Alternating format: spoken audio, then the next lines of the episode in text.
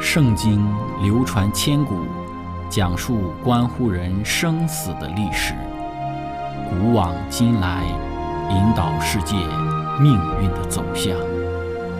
圣经历经风雨，见证真爱永恒的真理，惊天动地，拯救堕落罪孽的生灵。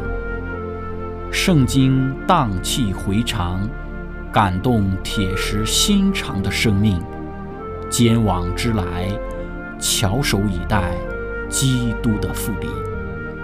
希望福音广播电台圣经系列解经节目开卷有益，让我们翻开这本千古奇书，去领悟其中可以扭转人生的真理。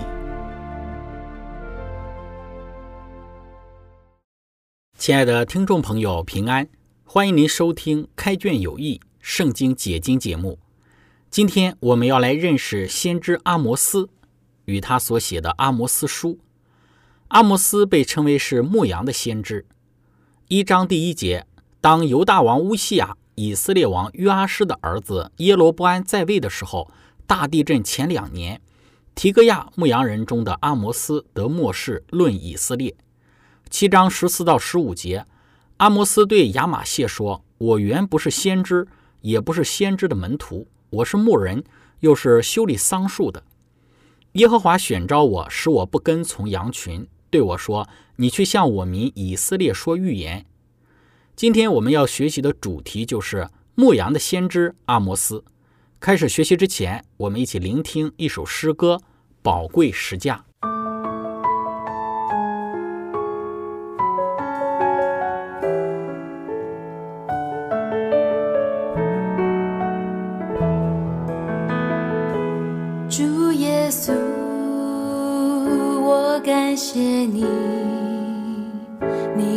身体为我而生，带我出黑暗，进入光明国度，使我再次能看见主耶稣。我感谢你。你的宝血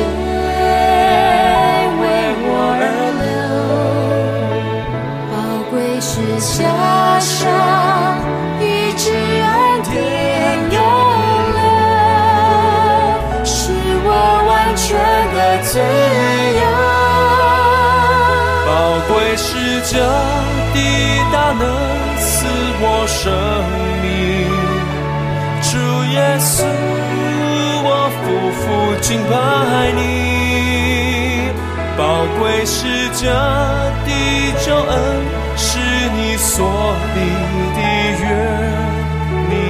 爱永远不会改变。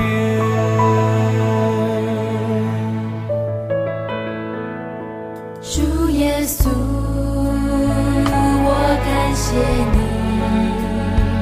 你的身体。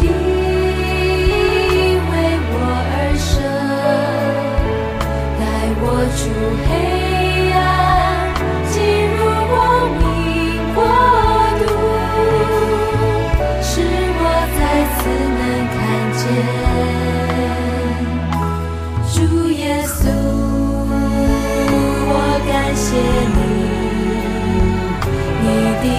七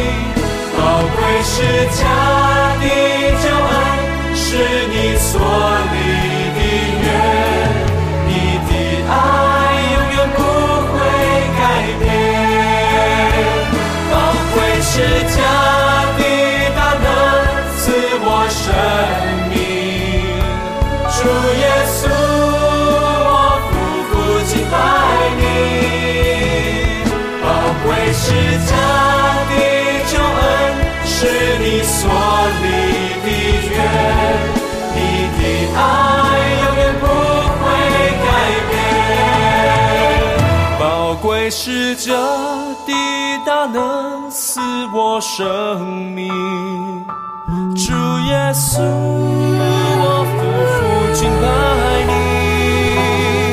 宝贵是家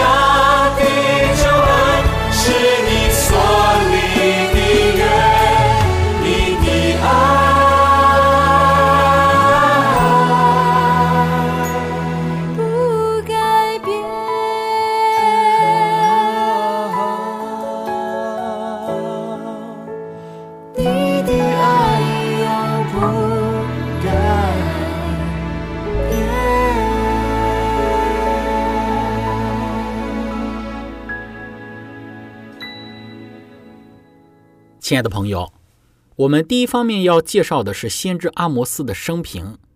阿摩斯的蒙召在阿摩斯书一章第一节讲到：当犹大王乌西亚、以色列王约阿施的儿子伊罗波安在位的时候，大地震前两年，提格亚牧羊人中的阿摩斯得末世论以色列。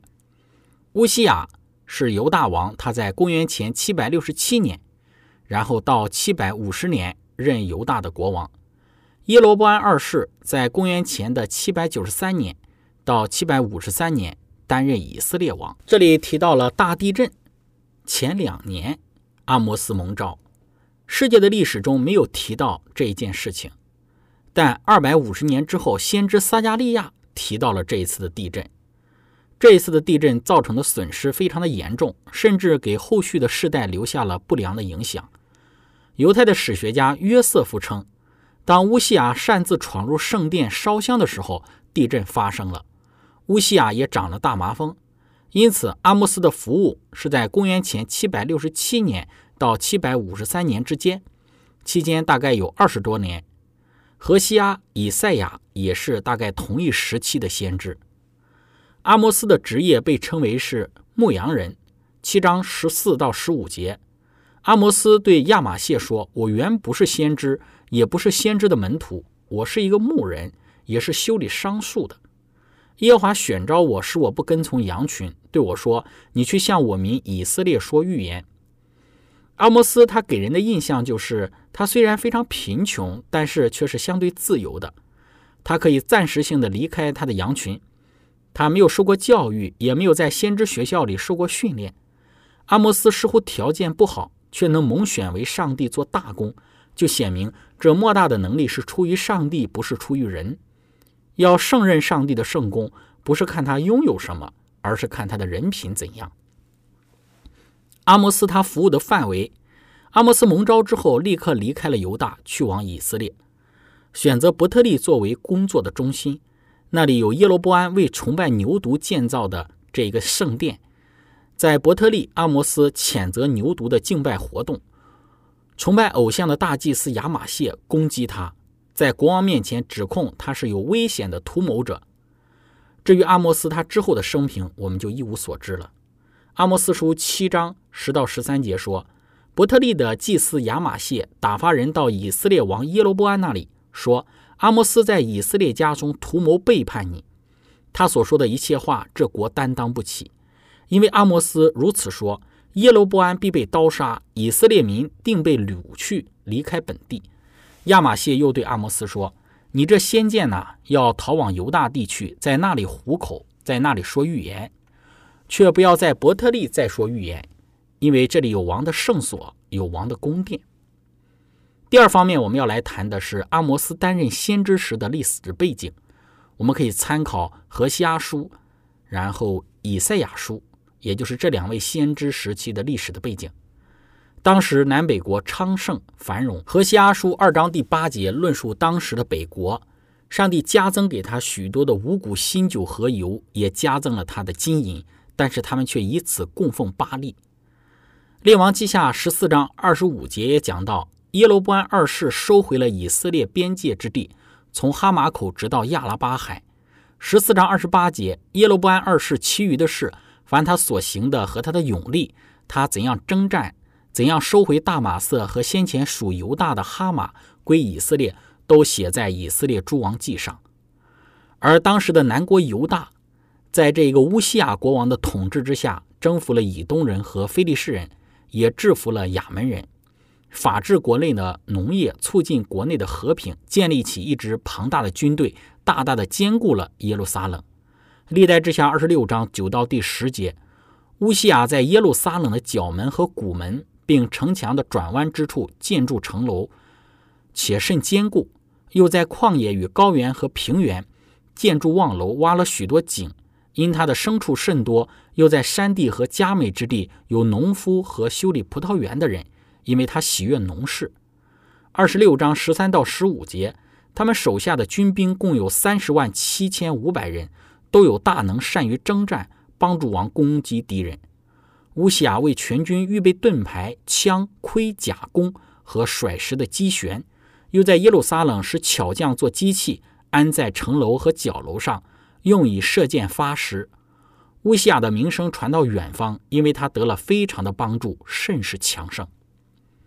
这是我们看到的当时南北国，也就是以色列和犹大的一种的当时繁荣昌盛的景况。我们再来看一看当时南北国、犹大和以色列周边的列国的景况。阿摩斯和以赛亚、何西阿他们担任先知的时候，当时的这个强国，我们已经有多次提到，就是亚述。在公元前九世纪中期，很强的亚述王撒曼以色三世征服了巴勒斯坦、犹大和以色列。撒曼以色三世之后的六个王都很软弱，这种的统治给以色列和犹大带来了繁荣，经济稳定性明显体现在这个建筑成就上。当时建筑所用的材料都是比较好的，石头也是光滑漂亮。当时也进口了许多其他国家的一些材料，像是象牙也是很昂贵的。当时他们就用这种昂贵的象牙来去布置自己的房屋和床榻。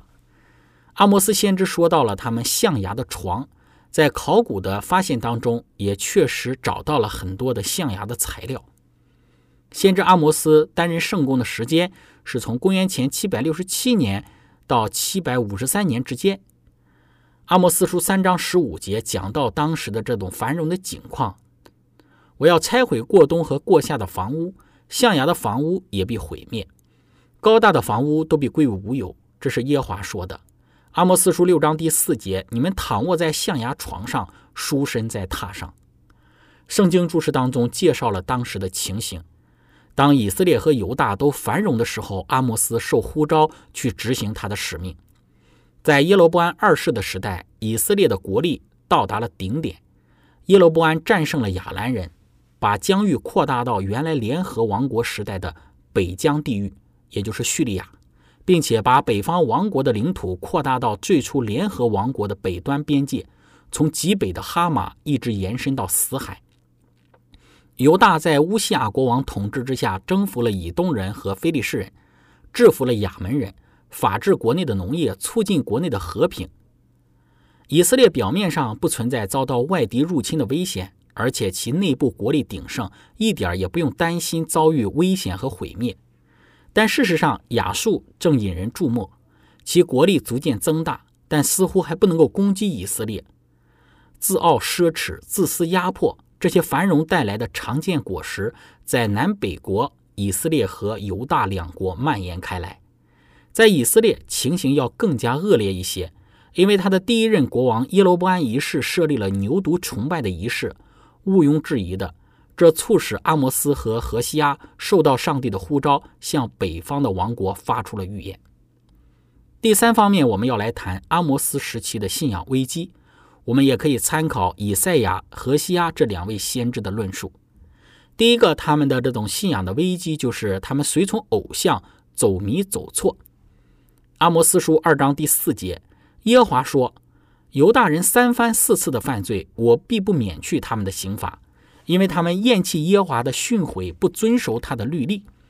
他们列祖所随从虚假的偶像，使他们走迷了。”五章二十六节说。你们抬着自己所造之摩洛的帐幕和偶像的龛，并你们的神星。所以在这里，我们看到当时他们随从外邦的偶像，他们有拜金牛犊的这种罪行，同时也拜摩洛这一个可憎的假神。第二个，他们的信仰的危机就是欺压扰乱，不行正直。撒玛利亚城内有欺压、扰乱和这个强暴、抢夺财物的罪，不行正直的事，因此要被毁坏。三章的九到第十节，要在雅什突的宫殿中和埃及的宫殿里传扬说：你们要聚集在撒玛利亚的山上，就看见城中有何等大的扰乱和欺压的事。那些以强暴抢夺财物、积蓄在自己家中的人，不知道行正直的事。这是耶和华说的。所以，我们在这里看到了这一种的景况，就是欺压扰乱，不行正直。然后第三个，他们信仰上的问题就是屈枉正直，践踏平民。阿摩斯书五章十到十三节，你们怨恨那在城门口责备人的，憎恶那说正直话的。你们践踏平民，向他们勒索麦子。你们用凿过的石头建造房屋，却不得住在其内；栽种美好的葡萄园，却不得喝所出的酒。我知道你们的罪过何等多，你们的罪恶何等大。你们苦待一人，收受贿赂，在城门口屈枉穷乏人，所以通达人见这样的实事，必静默不言，因为实事真恶。所以，我们看到，随着国力的这种繁荣和昌盛，在城内也有许多屈枉正直的事，平民也被践踏，他们也遭受到勒索。第四个，他们的信仰的问题就是醉生梦死，不为明日。阿摩斯书六章三到第六节。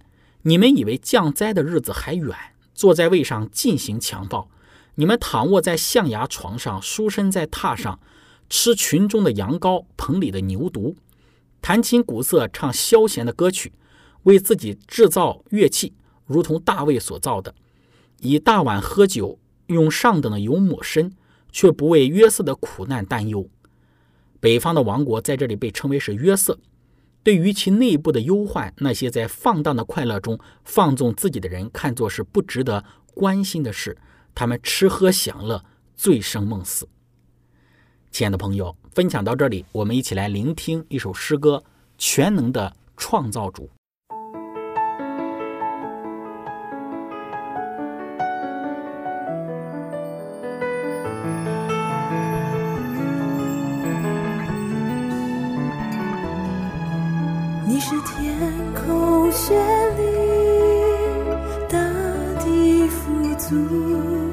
黎明江河涌流，群山复苏。你是百鸟欢唱，百花盛开，你是山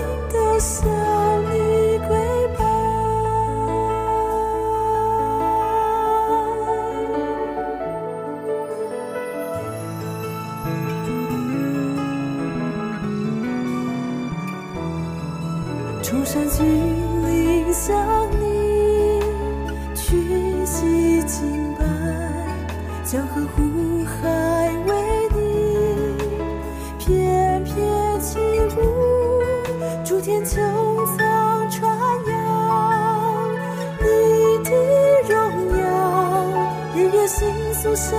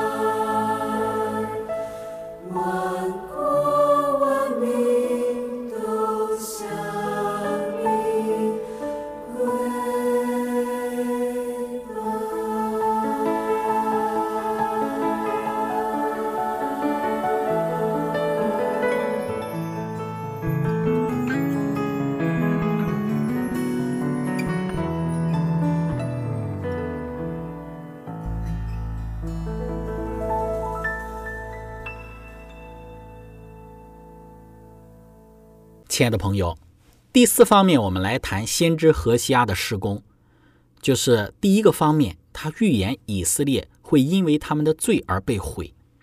阿摩斯书六章十一节，看呐，耶华出令，大房被攻破，小屋被打裂。六章十三到十四节，你们喜爱虚浮的事，自夸说，我们不是凭自己的力量取了脚吗？耶华万军之上帝说：以色列家，我必兴起一国攻击你们。他们必欺压你们，从哈马口直到亚拉巴的河。以赛亚书十章五到第六节：亚述是我怒气的棍，手中拿我恼恨的杖。我要打发他攻击亵渎的国民，吩咐他攻击我所恼怒的百姓，抢财为掠物，夺货为掠物，将他们践踏，像街上的泥土一样。列王记下十四章二十五节：耶罗波安二世收回以色列边界之地，从哈马口直到亚拉巴海。在这里，我们看到当时他们极其的强盛，但是耶和华要出令，大房被攻破，小屋被打裂。他们在喜爱这种虚浮之事，在自夸狂傲的时候，上帝要借着亚述入侵以色列。灾难的意象在阿摩斯书当中也多处的被论述出来。七章的第一节到九章的第十节，分别论述了蝗虫的意象、火的意象、准绳的意象。成熟的果子与得不到主言的意象，还有罪人受处罚的意象，都在在的向当时的以色列做出了强调，因为他们的罪，他们要遭受到毁灭。第二个方面，先知的这个事工就是预言拜偶像的以色列的邻国也要受审判。当时阿摩斯劝勉以色列人不要仿效邻国敬拜偶像。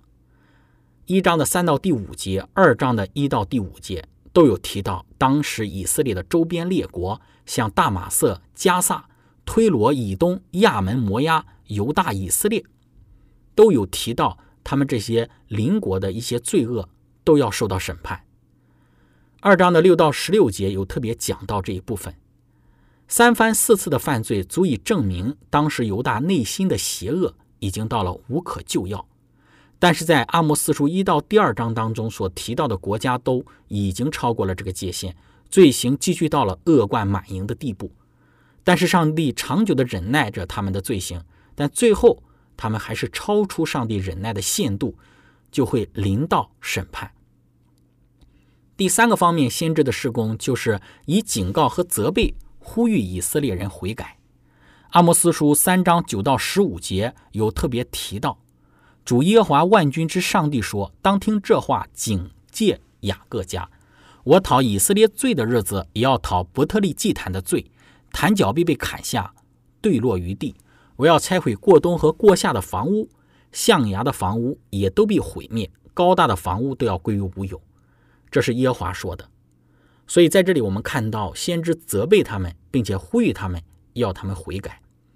第四个先知的事工就是为以色列人代求，上帝要使蝗虫之灾与火灾，然后临到这一个以色列，但是先知为他们代求，愿上帝免去对以色列的这个刑罚。那么第五个先知所做的事工就是复兴和祝福的一个应许。阿摩斯书九章十一到十五节特别讲到了，到那日。